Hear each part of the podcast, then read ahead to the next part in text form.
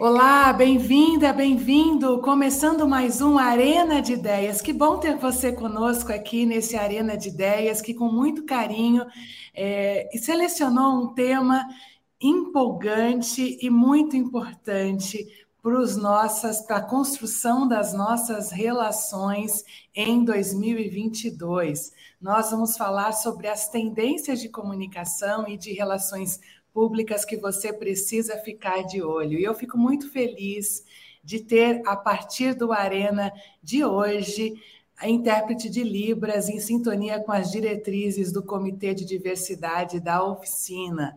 O Arena de Ideias, como você sabe, é o principal canal da oficina consultoria de reputação e gestão de relacionamento com os seus públicos. Há dois anos nós criamos esse projeto e ele já recebeu dezenas de especialistas do mundo corporativo para conversar sobre os mais diversos cenários do Brasil e do mundo, antecipando tendências relevantes e trazendo insights sobre comunicação verdadeira e transformadora, que é o que a gente acredita, né?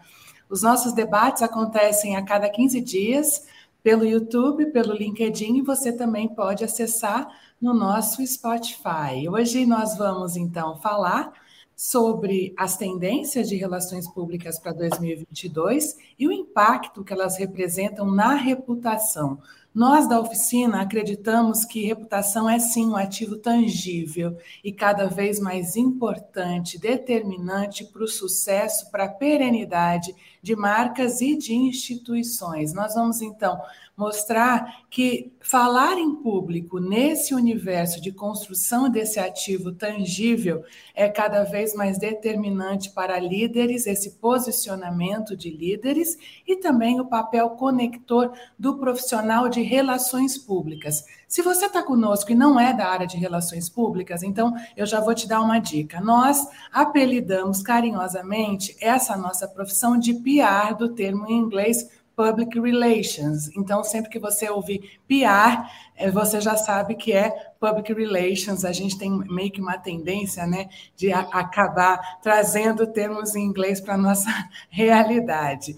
Mas você já pode é, baixar também o nosso e-book. Nós fizemos um e-book exclusivo sobre as 12 tendências de PR para 2022. Você pode fazer o download pelo QR Code que está ali no chat e também no alto da tela aqui no YouTube.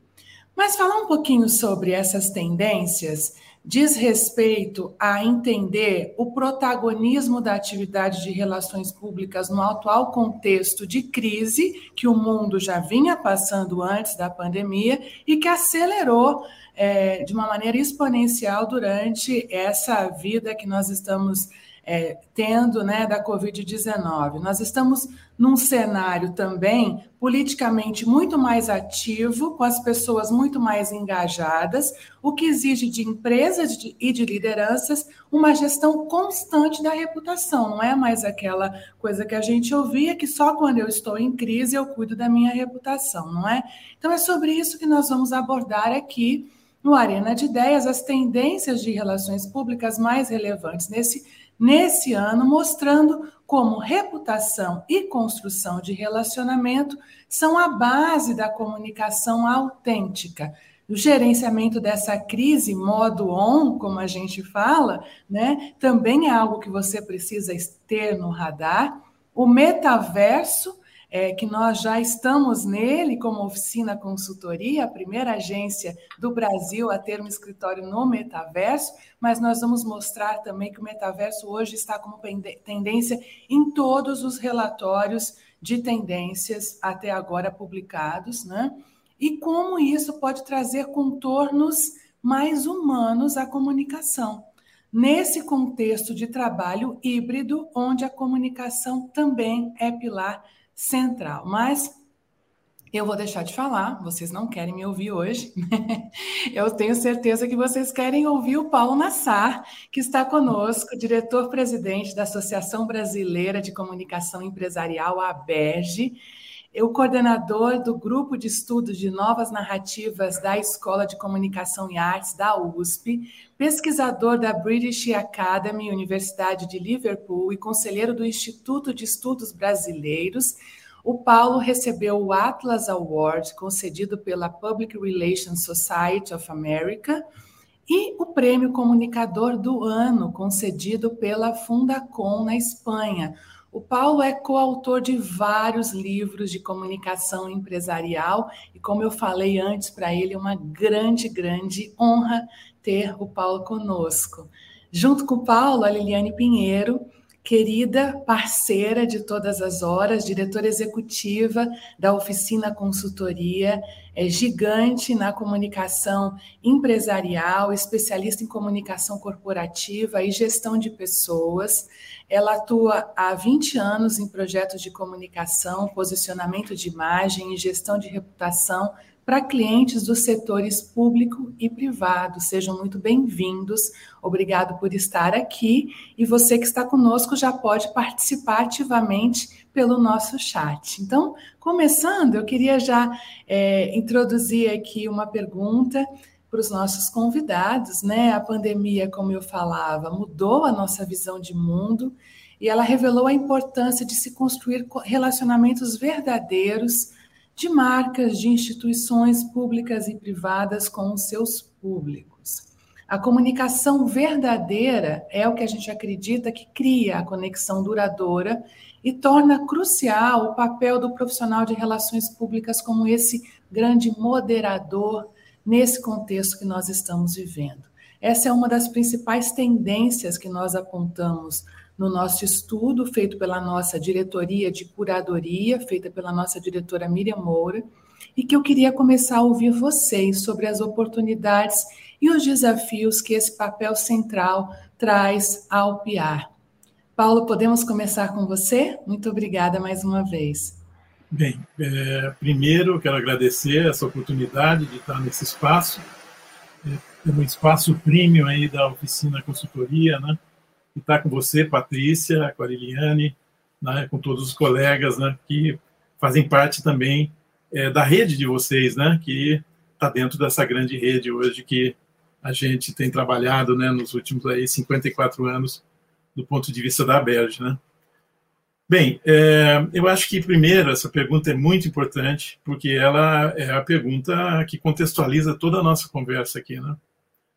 É, o que eu tenho trabalhado, né, mesmo já no ambiente do, é, vamos dizer, no olho do furacão, que foi a, o ano de 2020, né, é, e, e, uma grande parte né, do ano 2021, é que uh, esse território, que, que são as, as, as empresas e instituições, né, que hoje, na realidade, é uma, a gente tem que olhar como uma, um território único, né, é, quando você fala com a sociedade, né, você não tem mais uma, uma separação né, entre sociedade, o território da sociedade o território da, da, da, da, da empresa, né, especificamente.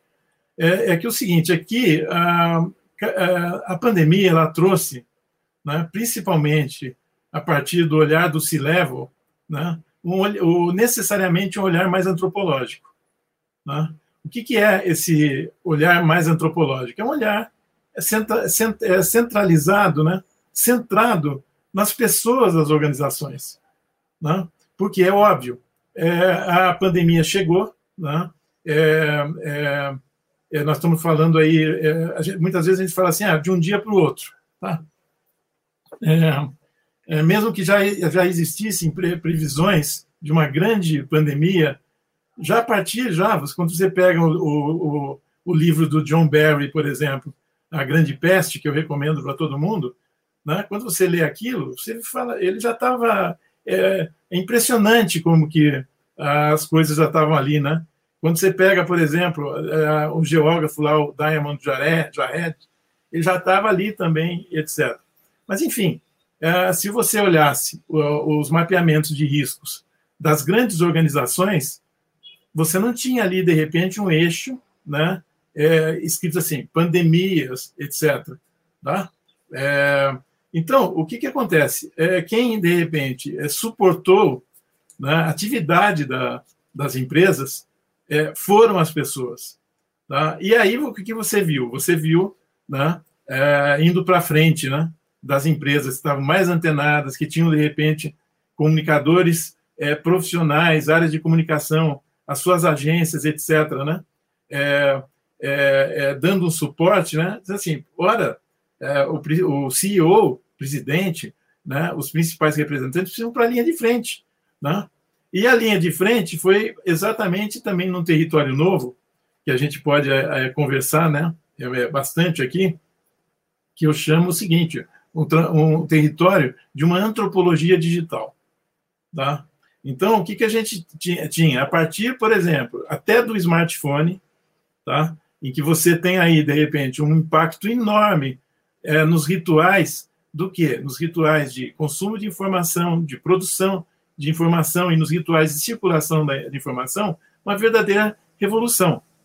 É, agora, o que, o que, que eu trago aqui quando eu falo olhar antropológico, né? só para a gente iniciar a conversa, né?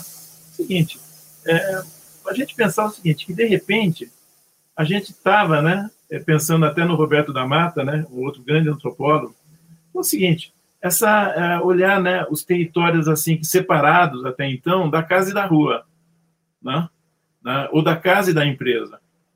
E de repente, o que, que a gente tinha? A gente tinha é, pela pela vamos dizer por essa esses aspectos do digital, né, uma uma comunicação, é, relacionamentos em campo expandido, tá?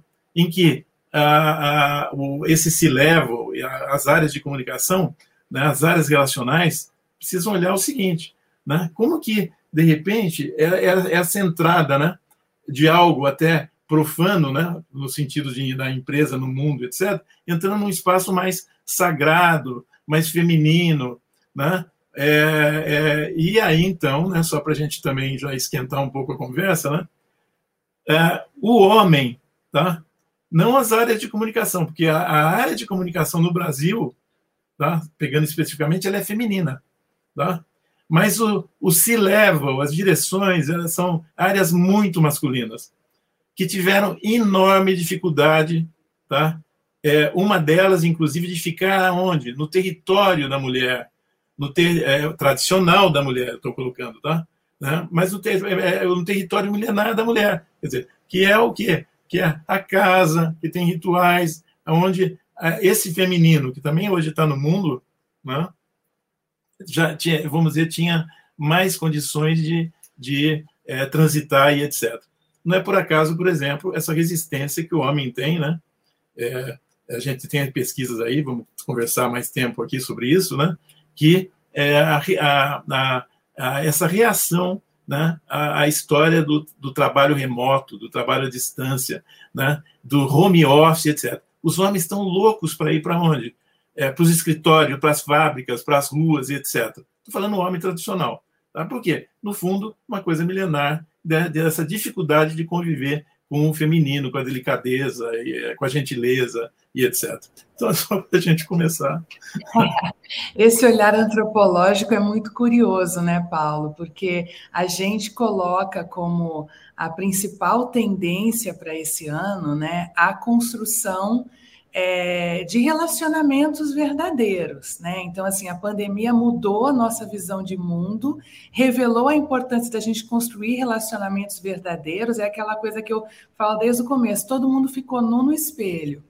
Quem tinha sua base, fortaleza de relacionamento, se ancorou ali. Né? Tanto que a gente vi, viu grande número de divórcios, de brigas, de violência. Né? Então, uma grande tendência que a gente acredita, e eu acho curiosíssimo você trazer esse olhar antropológico, porque é exatamente para reforçar essa tendência, é que o principal elo de conexão para construir comunicação verdadeira é em cima de relacionamento é ampliar relacionamento, né? Então, esse CEO que ficava na rua ou só no clube do Bolinha, não vai rolar, uhum. né? É, eu queria ouvir um pouquinho a Liliane também, para a gente começar essa sala de bate-papo é, aqui. Desafiador pensar pela perspectiva antropológica, viu, Paulo? Bem instigante. É, porque de fato me faz pensar um pouco da sua, assim, na sua fala que a gente, é, enquanto relações públicas, né, enquanto empresa, enquanto mercado de comunicação, e hoje eu estou aqui no nosso escritório, é, e essa semana eu comecei a vir presencialmente depois de dois anos, né? Agora em fevereiro são dois anos completos aí de distanciamento, de isolamento. E eu tenho percebido quando eu volto a reconectar com as pessoas do trabalho, é, como o grande passivo dessa pandemia, óbvio, além das mortes e todas as perdas que a gente teve, né? Certamente foi o enfraquecimento dos, desses relacionamentos e desses vínculos de confiança, né? Que são aí, obviamente, se eu estou pensando no meu microcosmos aqui da empresa, é o que também, é, em grande escala, interfere aí na gestão é, e na construção da reputação das marcas, né? E aí, esse olhar antropológico me faz pensar sobre a veia científica né, sobre o viés científico que relações públicas começa a precisar adotar. Né? Eu preciso sair desse modo é, automático, né? Vem a metodologia, vem nova ferramenta e a gente vai migrando e a gente vai se acostumando e vai desenvolvendo novas soluções para poder parar e pensar, olha só, eu não sei mais fazer comunicação, né? E ativar esse modo cientista que nada mais é do que pensar em outros pilares, né? Então, a perspectiva antropológica é muito importante e, e, eu elenquei aqui outros três que eu acho que também são é, relevantes, né? A ciência de dados, que a gente falou o tempo todo, né? Dado é importante, dado é o novo bem precioso, né?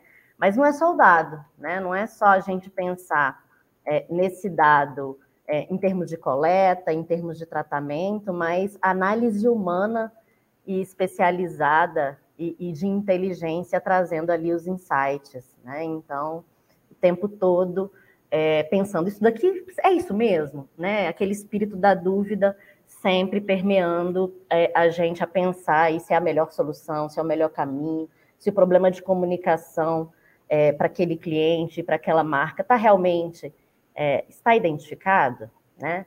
Então, assim, acho que esse primeiro ponto da análise científica é a questão da ciência de dados, que já vem fortemente e continua como tendência, né?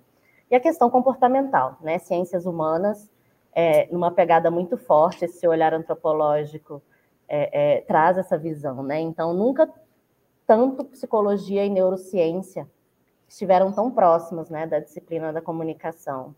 E, e tem sentado na mesa da discussão das estratégias de comunicação, né? Não é só algo que lá na faculdade, na universidade, a gente pode entender. Né? Então, fazer auditoria de imagem, por exemplo, eu fico pensando como a gente fazia, né? Sempre ali no relatório de auditoria de imagem tinha, né?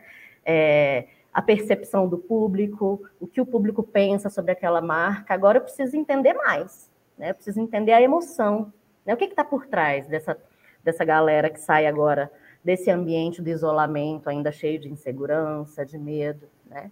E, obviamente, um terceiro ponto para esse olhar científico, que seria a tecnologia, né? a gente podendo identificar a tecnologia como um elemento aí na, na nossa atividade de relações públicas, para de fato ajudar nessa construção é, de conexões e de confiança, pensando que agora é, a gente vivencia esse mundo híbrido e digital, né? Então, eu queria trazer essa abordagem da mudança da nossa atuação e da nossa visão é, resgatando esse olhar acadêmico que você tem bastante, né, Paulo, é, para a comunicação e que eu enxergo que cada vez mais a gente vai precisar beber da água da ciência, né? Então, assim como a gente fez e observou a ciência se movimentando muito rapidamente é, para resolver essa pandemia, eu acho que a gente também vai precisar adotar esse olhar de cientista para poder conseguir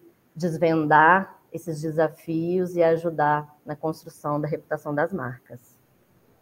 É bem curioso o que você está falando, Liliane. Eu me recordo do nosso book de tendências de 2019 de PR, onde nós dizíamos que era existia ali um tripé para passar a atuar na área de comunicação de corporativa naquele ano de 2019, que em março nos pegou de, de calça curtas, né? Assim, sem saber analisar cenário, como bem disse o professor Paulo Nassar, né? Então, vários estudiosos já diziam que esse cisne negro não existia, né? Inclusive, Nassim Taleb foi muito crítico em dizer não vem usar meu símbolo de, de, Black, de Black Swan, porque não é, né? O meio científico todo já dizia que o mundo passaria por uma pandemia, não é? Mas lá nós dizíamos o seguinte, olha, analisar comportamento humano, analisar o regulatório e analisar o, o, fosso de confiança que o mundo está passando é o tripé determinante para atuar em comunicação corporativa 2019, né? Então, isso avançou num nível agora onde nós estamos vivendo os mais baixos índices de confiança em todas as instituições.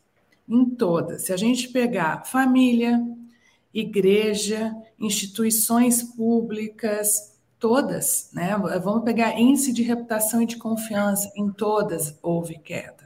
Então, nesse universo onde nós temos um fosso de confiança ainda maior, um luto permanente, nós estamos enterrando mais de mil pessoas por dia no Brasil, pessoal. É, não tem como a gente não é, achar que isso há reflexo no nosso comportamento, no comportamento humano das pessoas, como é que nós construímos relação a partir daí, não é? é e aí se traz um elemento da reputação. Então, como que eu de fato admiro, tenho empatia, me conecto com alguma marca, essa marca tem que trabalhar a reputação o tempo todo a partir de elementos de autenticidade. Né? Por isso que o ESG não é modismo na nossa visão. O ESG veio para ficar, está entre as nossas tendências, porque é o bottom line, é o que vai determinar a autenticidade dessa reputação. Né? E aí eu queria já trazer é, para vocês, né? É, um, uma outra pergunta aqui, a gente já tem é, o pessoal aqui é, frenético, ouvindo e querendo é, comentar. Então, se você é, não baixou o nosso e-book, baixe, está aí no link para você, no chat, tem o QR Code na nossa tela também, se você está nos acompanhando pelo YouTube. Mas eu queria perguntar para vocês, né, dentro desse contexto de que reputação é sim um ativo intangível, nós não acreditamos mais, enquanto oficina, naquele conceito de reputação é algo que não se mensura. Se mensura. Né? Inclusive, eu falei na entrevista que dei para o Meio Mensagem essa semana que quando eu vi o, o Mark Zuckerberg, em 2018, lá no Senado, Senado Federal Americano, dizendo: Olha, eu estou aqui porque hoje mais de 80%, perto de 90% do valor da minha marca vem da minha reputação. Eu falei: opa, parem as máquinas. É um dos, um dos caras mais milionários do mundo, dizendo que o que faz ele parar tudo é a reputação, é um ativo tangível. Né? Então, esse ativo tangível ele é hoje é, mais importante para marcas e para CEOs, né? Que, porque exige esse gerenciamento constante, não apenas no momento em que a gente está em crise, né? A reputação, então, ela é mensurada e avaliada por diversas métricas, e é, a gestão de relacionamento é o que gera valores, vínculos de confiança, como a gente vinha falando, né?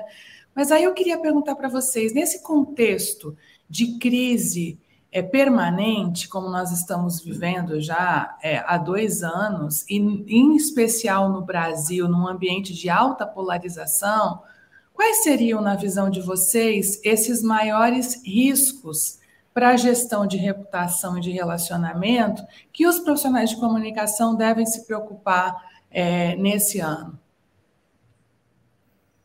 Professor Paulo, pode ser com o senhor?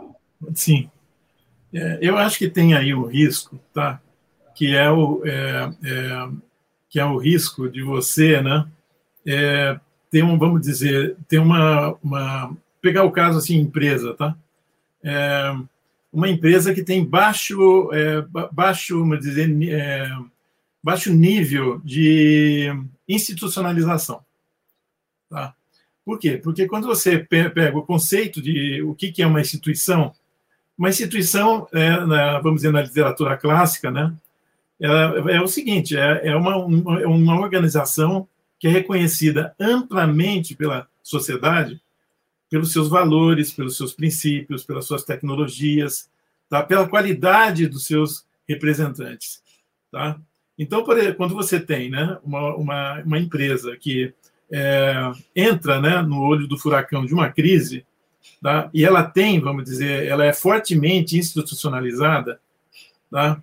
ela provavelmente vai, se, vai sair desse processo, né? É, claro, vai, vai sofrer impactos, etc., mas vai sair do processo, né? É, muitas vezes fortalecida no, no, na...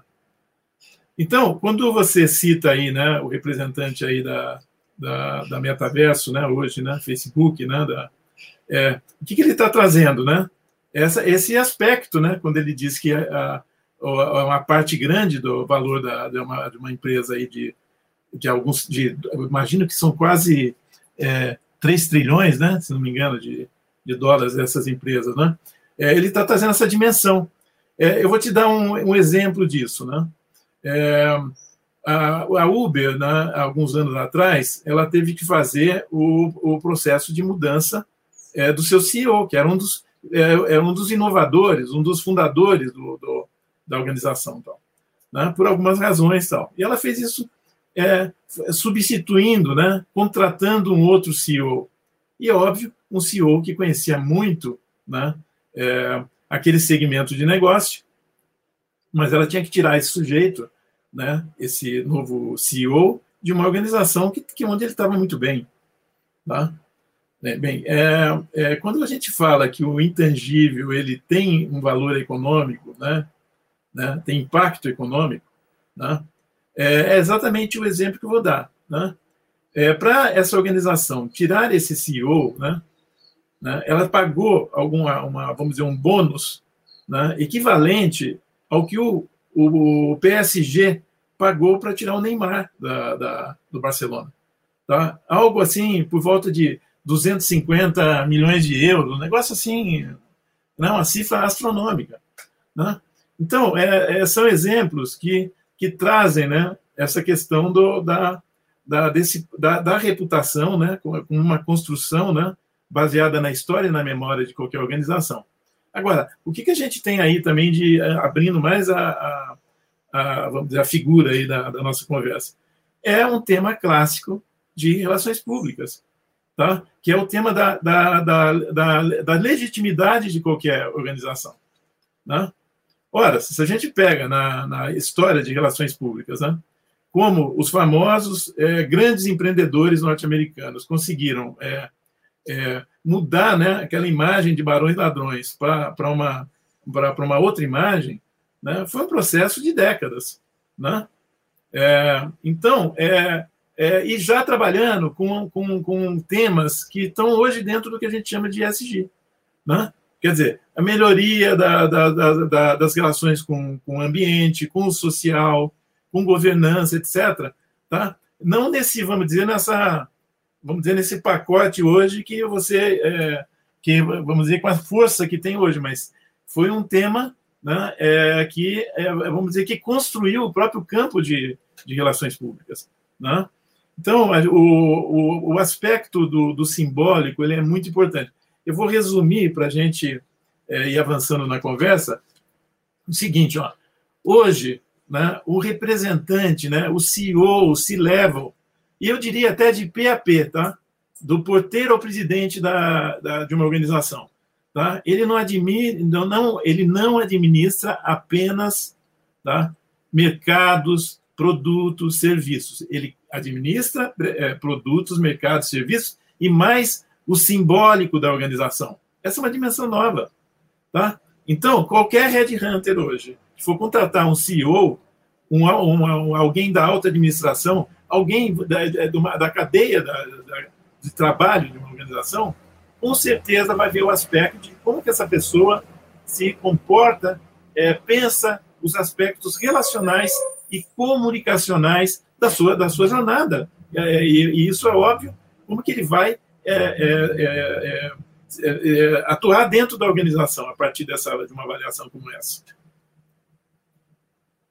É, a gente está tá, tá muito aderente, né, Paulo, que você está falando com é, o que a gente coloca no e-book, né? Assim, em duas, em duas das tendências que você resumiu aqui, né? A questão dos soft skills, né? Que a gente percebe como é, é fundamental, né, assim, a questão da, da comunicação e o relacionamento, inclusive o Fórum Econômico Mundial coloca a comunicação como o skill número um hoje é, nas competências dos executivos, né, então é, perceba que passou a solucionar problemas complexos. Uhum. A habilidade comunicacional e relacional ela no dia de hoje ela é mais importante do que a capacidade de solucionar problemas complexos. Isso é muito curioso, né? Quando a gente vê é, esse ranking. Então, é, você traz é, essa questão e, e, o ESG, e o, o ESG a gente está colocando, colocando como uma tendência, ESG como impulsionador de valor na construção de confiança e vínculos duradouros. Né? Então, a gente tem, como você falou, de P a P, né? a gente colocou mais um P na, nessa, nessa brincadeira, que é o P do planeta. Uhum. O planeta passou a vir para o colo do CEO. Né? Então, assim, se eu tomar vacina ou não, não é uma atribuição da Patrícia, mas é um impacto no planeta, porque é um impacto na sociedade assim como a destruição. Né? Então, é, é curioso que no marketing, antes, você tinha a questão do é, consumer first, né? E a gente está colocando agora, dentro dessa cadeia do olhar do RP, o planet first. Né? Então, assim, é, e, e, aí extrapola o conceito do ESG para a construção de vínculos. No, ao fim e ao cabo, o que a gente quer é construir vínculo duradouro não é? Então, é muito, é muito interessante é, essa visão é, que você traz, né? Eu queria ouvir um pouquinho a Lili também. Eu, é, aqui, bem... eu aqui te chamando de Lili. É, para os íntimos, intimidade aqui ao vivo. Então, essa correlação do PLP leva a gente a pensar sobre a desintermediação desse processo da comunicação. Né? Então, você fala muito, Paulo, sobre a representação institucional, né, que antes estava muito focada né, no papel do C-level, do CEO, e que hoje, de fato, você tem é, uma comunicação desintermediada. Todo mundo enquanto produtor de conteúdo, todo mundo enquanto porta-voz, né? Leva, inclusive, a um fenômeno que foi muito importante, né? Agora, na pandemia, a gente analisou com cuidado, que é a importância da comunicação interna, né? Sendo trabalhada como o grande agente para dar esse alinhamento da visão institucional, né? É, ao passo que leva a visão do líder, né, a visão do CEO para toda a base, mas que também coleta informações que sejam relevantes, né? Porque de fato o que pauta o posicionamento das empresas não é mais a pauta dela empresarial, mas a pauta das pessoas, né? A pauta da, da comunidade que está ali em torno, a pauta dos funcionários, a pauta da imprensa, a pauta das redes sociais, né? Então, esse processo é, demonstra que assim foi algo que precisou ser construído e que a gente, como profissional de comunicação, sempre enxergou como importante, mas que agora as empresas começam a ver como o grande elemento para uma transformação é, desse processo relacional, né? E principalmente agora, durante a pandemia, no pós-pandemia, de ressignificar é, é, esses vínculos, né?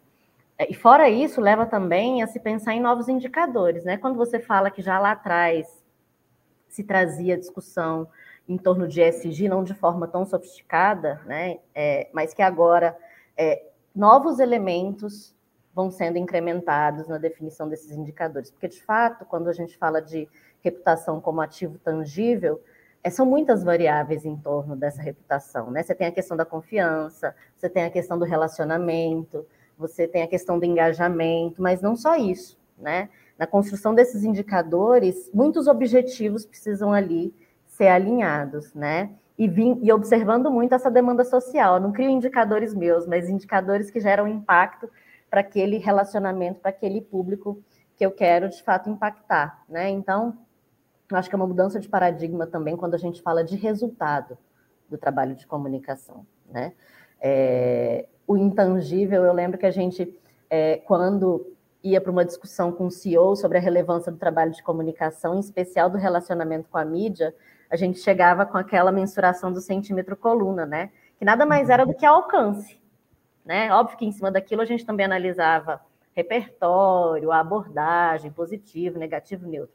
Hoje não, né? Como é que eu consigo por meio de uma análise de cenário e de indicadores, perceber aquilo que, que a gente estava falando de acessar o íntimo né, das pessoas. Né? Porque, de fato, eu só vou conseguir fazer uma comunicação genuína se eu, de fato, conseguir acessar esse íntimo que você fala que é feminino, né? É, é, que é o emocional, que é o relacional. Então, assim, é, a gente também tem um desafio grande no mercado de comunicação de desenhar e co-criar com o cliente e com os públicos dos nossos clientes esses indicadores. Eu acho que tem esse desafio é, sobre o qual a gente também vai precisar se debruçar, sabe? Sem dúvida, Lili. E a, essa questão que você traz, da que você começou falando, né, da desintermediação, é, que eu acredito fundamental. Ano passado a gente trouxe na tendência é, de 2021 é, um conceito que a gente cunhou aqui na oficina de nanocomunicação, uhum. né, que é você é, trabalhar a comunicação na partícula menor que existe, né? Então, é a Patrícia pelo que ela é, e não como um número ou de CPF ou de RG ou o número que ela senta quando ela compra um voo de uma companhia aérea, ou o número do quarto do hotel. É a Patrícia pela sua essência. E é assim que o, o cidadão, a cidadã quer ser é, vista nessa comunicação. Né? E essa desintermediação ela é, ela é fundamental. A gente coloca, inclusive, como uma das tendências, né, da seguinte maneira: o papel de mediação do PR no mundo polarizado, é, a gente coloca assim, trazendo a questão da desintermediação para construir, de fato, essa conexão, né? nesse mundo é, polarizado, onde cada um de nós é um hub de conteúdo, onde cada um de nós é um produtor e um propagador é, de informação, é, considerando o aspecto que nós estamos vivendo, muito complexo de gerir, que é o aspecto da pós-verdade, né? E das fake news ou das deep fake news. Inclusive, a gente coloca deep fake news, infelizmente, como uma tendência, em especial no ano eleitoral, né? E para nós que trabalhamos muito a questão de análise, de conhecimento aplicado aos três poderes, pelo fato de estarmos sediados, agência sediada em Brasília, né? Esse é um elemento muito curioso é, que eu acho que vai dar muito pano para manga para nós comunicadores, né? Trabalhar nesse mundo onde não existe mais verdade e mentira, existe algo que é um pouco exagerado, algo que é um pouco impreciso, algo que é um pouco adjetivado, fora do contexto. Quantas vezes a gente fala, não, é verdadeiro, mas está fora do contexto. Não é? Então, eu queria trazer esse elemento para vocês, né? E principalmente para você, Paulo, que eu é, tenho lido muitas das coisas que vocês têm produzido na Berge, e vocês têm colocado, inclusive, como tema do ano, né? Essa questão desse, desse poder, da importância da mediação e da representação, né? E como fazer isso com esse elemento imposto da pós-verdade, eu diria até do surrealismo de narrativas, né? Às vezes a gente está aqui e você tem uma pessoa do lado falando que o céu é vermelho. Uhum. É, e o céu é, é vermelho. Né? Você, esse é um tema também é, é, central hoje na atividade do, do, do comunicador né, e do, dos relações públicas, né, como áreas assim que quase difícil hoje de se associar. Né? É, o que, que a gente tem aí para a gente pensar? O seguinte, se a gente for no, na, vamos dizer, é, eu não quero ser chato, né, mas assim, eu, eu trabalho a partir de conceito, né? No caso da minha atividade central, né, é aí dentro de duas organizações que trabalham né, o tempo inteiro é, a questão narrativa. Né? Ah, o Paul Ricoeur, né, ele, quando ele, define, ele conceitua a narrativa, tá? ele conceitua de uma forma brilhante, que ele, diz, que ele diz assim, a narrativa é aquilo que organiza a nossa experiência no tempo e no espaço. Tá? Ora, a gente poderia dizer, a narrativa é aquilo que organiza né, a empresa, né, uma casa, né, uma pessoa no tempo e no espaço. Né, e numa dimensão de humanizar também essa, essa vamos dizer, trajetória, essas trajetórias. Tá? Ora, se a gente pensar dialeticamente, a gente pode também pensar o contrário. A narrativa pode desorganizar a nossa, a nossa ação no tempo e no espaço. E pode também desumanizar a nossa trajetória, a nossa imagem, a nossa identidade, a nossa reputação, tudo aquilo que está dentro do simbólico. Ora, é, é, a narrativa, então, ela é central, ela, ela é o que, que vamos dizer, que é, criou, né, o, o, vamos dizer, isso que a gente chama dessa teia humana, de humanidade, tá? a partir da linguagem. Então, tem, tem aí, né, até eu e o Hamilton dos Santos, a gente tem escrito é, sobre esses temas e colocados aí, é, nesse, na, é, nesses últimos dois anos, pelo menos cinco artigos aí no Globo, na Folha de São Paulo, trabalhando o tema da narrativa, né? É exatamente para dizer, olha, narrativa não é mentira, narrativa não é a, a narrativa ela é central hoje nessa atividade. Por isso que a gente diz o seguinte, que o comunicador hoje, barra relacionador, são, são cientistas de narrativas. E é óbvio, como cientistas de narrativas, hoje eles precisam se aproximar dos cientistas de dados. Tá? Né? Eu diria, só para a gente ampliar, né, é, dos, vamos dizer, dos cientistas de inteligência também. Tá? Não é por acaso que a área de comunicação ela tem se aproximado, ela tem se conectado extremamente com a área de inteligência. Tá? tá?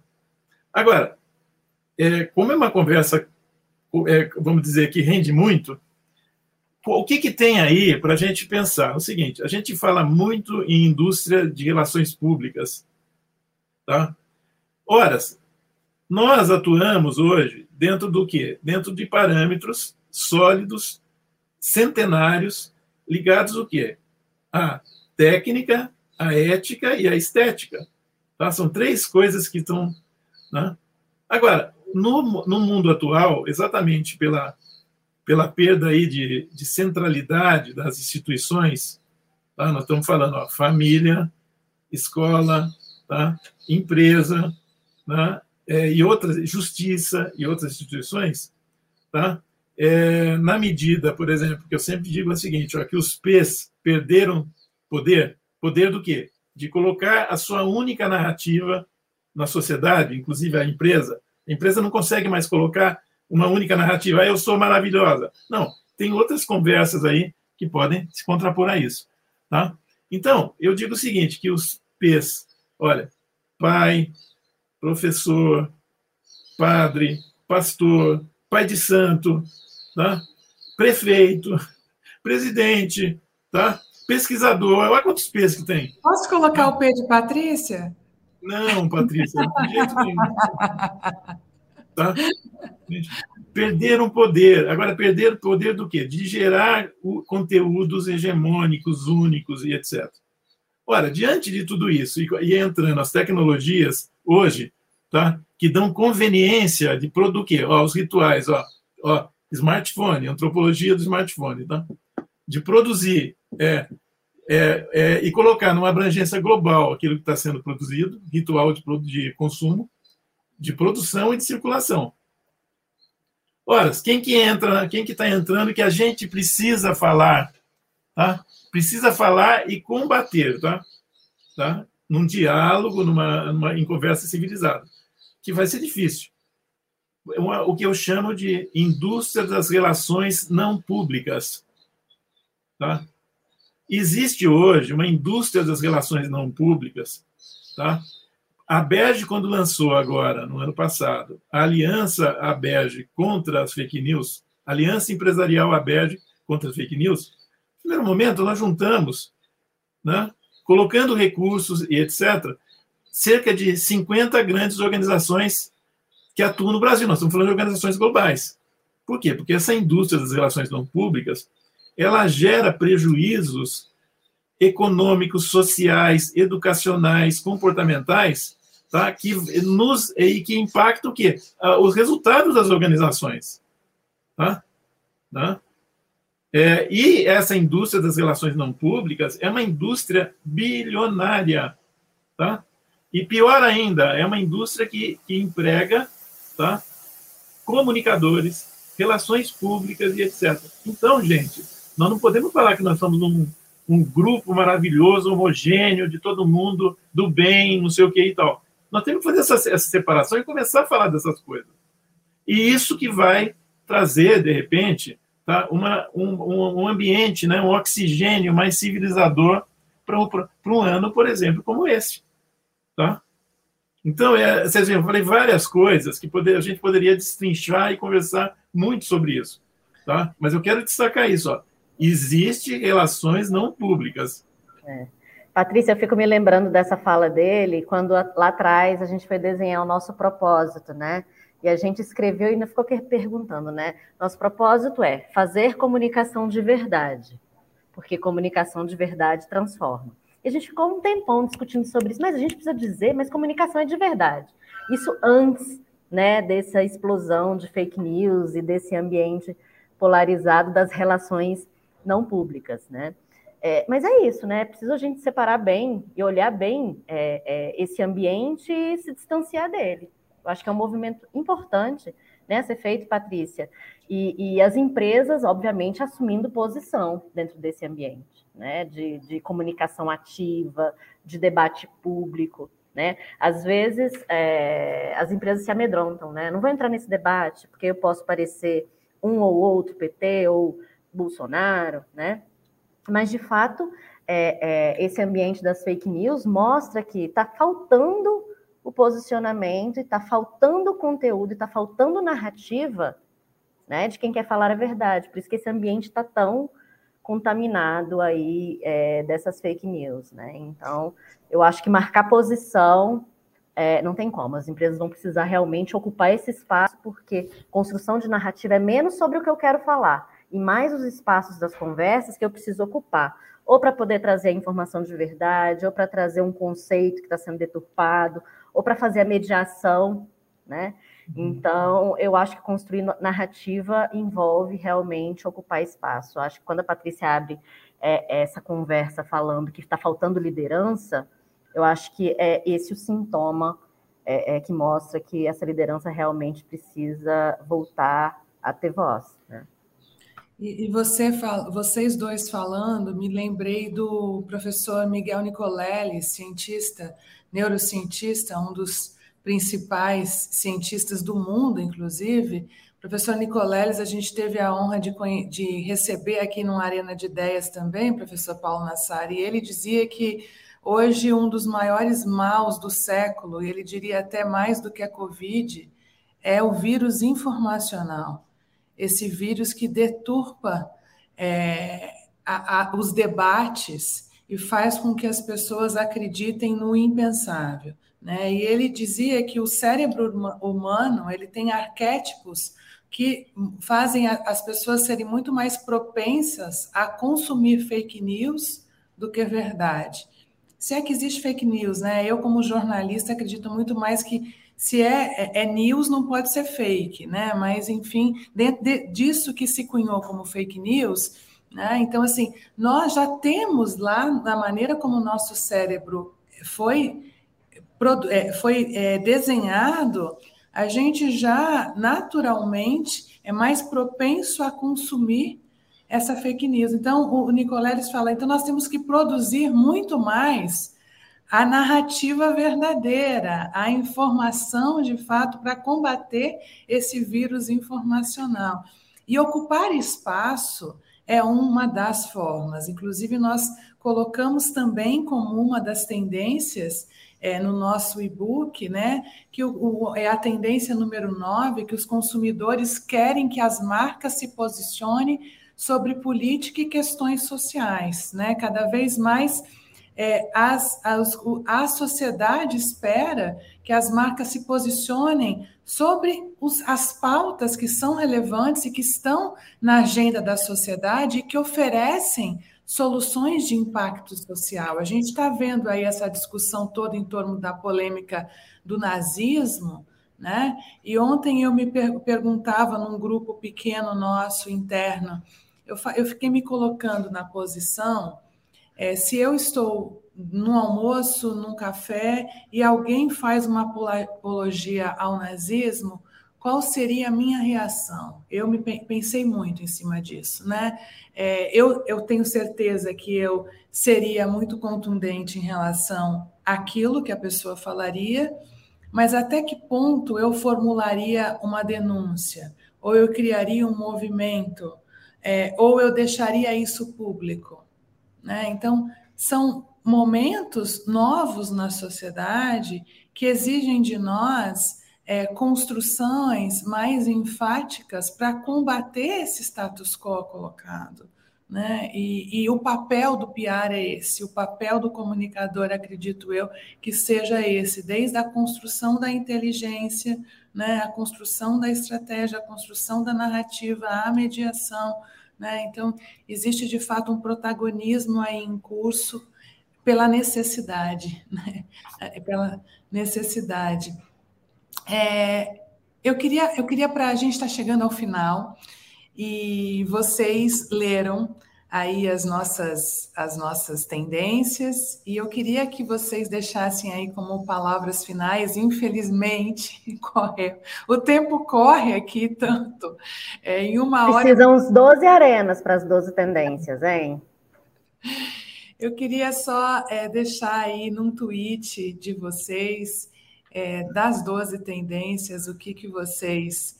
É, apostam, apostam nas 12, o que, que vocês querem deixar como palavra final de vocês em cima dessas tendências, considerando que o nosso público aqui é de comunicadores, profissionais de comunicação, jornalistas, gestores, é, professor Paulo Nassar, na sua visão acadêmica, e Liliane, na sua visão de executiva.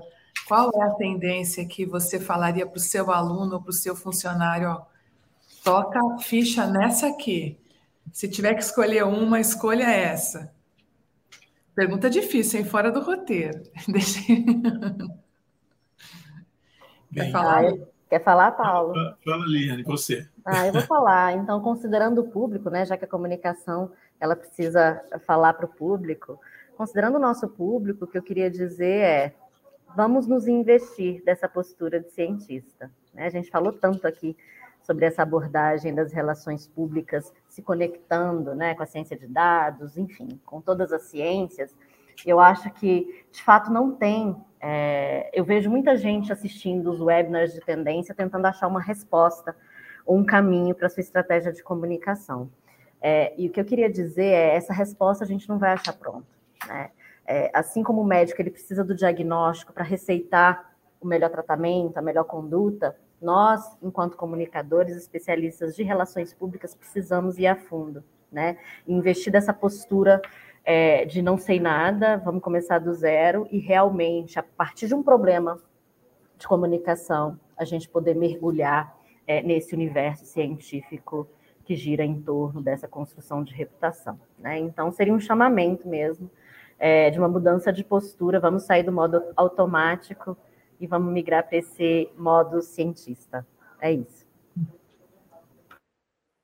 Bem, é, eu fiquei muito feliz é, de ver né, que vocês abrem o e-book exatamente com a questão da representação. Né? Tá?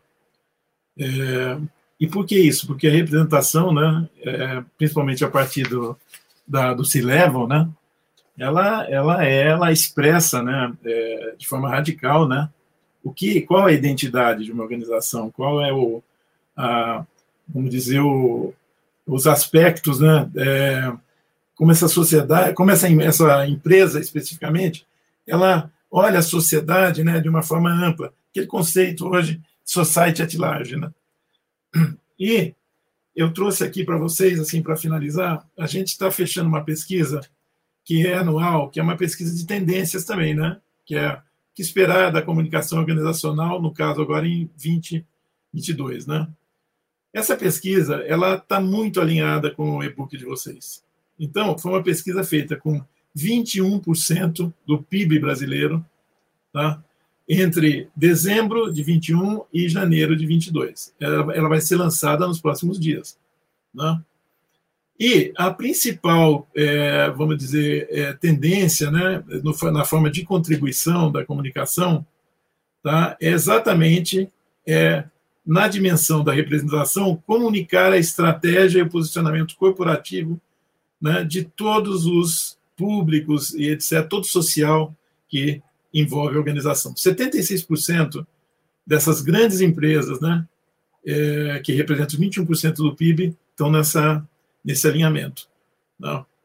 Então, é, é fundamental isso, quer dizer, realmente apostar que cada vez mais ah, o CILEV, o CEO né, de PAP entendam que é importante administrar o simbólico, né, pensar nos impactos né, de, disso que na tradição se chamava intangível.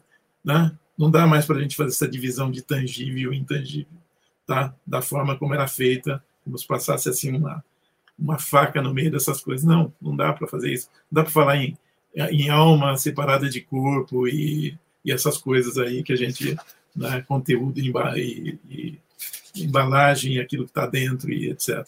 Né? A gente precisa pensar cada vez mais né, numa forma que é, o comunicador ele mostre a sua potência, né, é, é, é técnica, ética e estética. Né? Essa é meu, assim, uma, uma e, e, é óbvio que estamos finalizando, parabenizar vocês aí, agradecer muito essa oportunidade de estar aqui nessa sala tão gostosa com vocês, né? E um aspecto do bacana é o seguinte, né? É uma, uma, uma, uma, uma tela aqui, uma sala que expressa uma, uma, uma empresa, oficina consultoria, né? Que aposta né, na diversidade, né? a, a Emily aí, né? É, falando, né? É, para as pessoas, né? É, nessa dimensão, é, uma dimensão, né? Que é importantíssima, né? E vocês duas, Patrícia e Liliane, muito obrigado, né? E quando puder, me convidem, né? Vou sempre sentir um fiozinho na barriga, né? Mas eu vou estar aqui. Obrigado. Satisfação gente. enorme te ouvir, Paulo. Obrigada. Queria agradecer a audiência e a você pelo, né, por ter aceito o convite. Sempre muito bom conversar com a Berge, com você. Obrigado. Muito obrigada, obrigada. Que aula, hein? Que aula que a gente teve aqui hoje. É, eu fico muito feliz de saber que esse estudo que a gente fez com muito carinho, liderado pela Miriam Moura, é, nossa diretora de curadoria, a gente tem apostado muito em curadoria, né? Nesse mundo tão é, nublado que a gente está vivendo, né? Não ter curadoria, a gente fica meio cego. Então, a gente tem acompanhado tendências o tempo inteiro, é, lido muito, o material muito profundo que vocês sempre produzem, Paulo, na Berge, é, é sempre norteador para nós. Né? Eu, eu vibrei quando eu vi o tema que vocês escolheram para esse ano, foram muito felizes na escolha do tema e ver como a gente está aderente também né, ao pensamento de vocês. Então, estamos juntos. É, queria me colocar à disposição também de vocês que estão conosco. Para qualquer dúvida, nos acessem nos nossos canais. Mandar um beijo para a Bianca, que pede para a gente mandar um beijo para Canaã dos Carajás, no Pará. Um beijo, Bianca. Adoro Carajás, foi uma das viagens mais incríveis que eu fiz. Sobrevoar aquele lugar é absolutamente, nossa, arrepiante. É, um beijo para você e para todo mundo de Canaã dos Carajás. É, e muito obrigada pela sua audiência. E a gente volta daqui 15 dias, quinta-feira, às nove e meia, com mais um Arena de Ideias.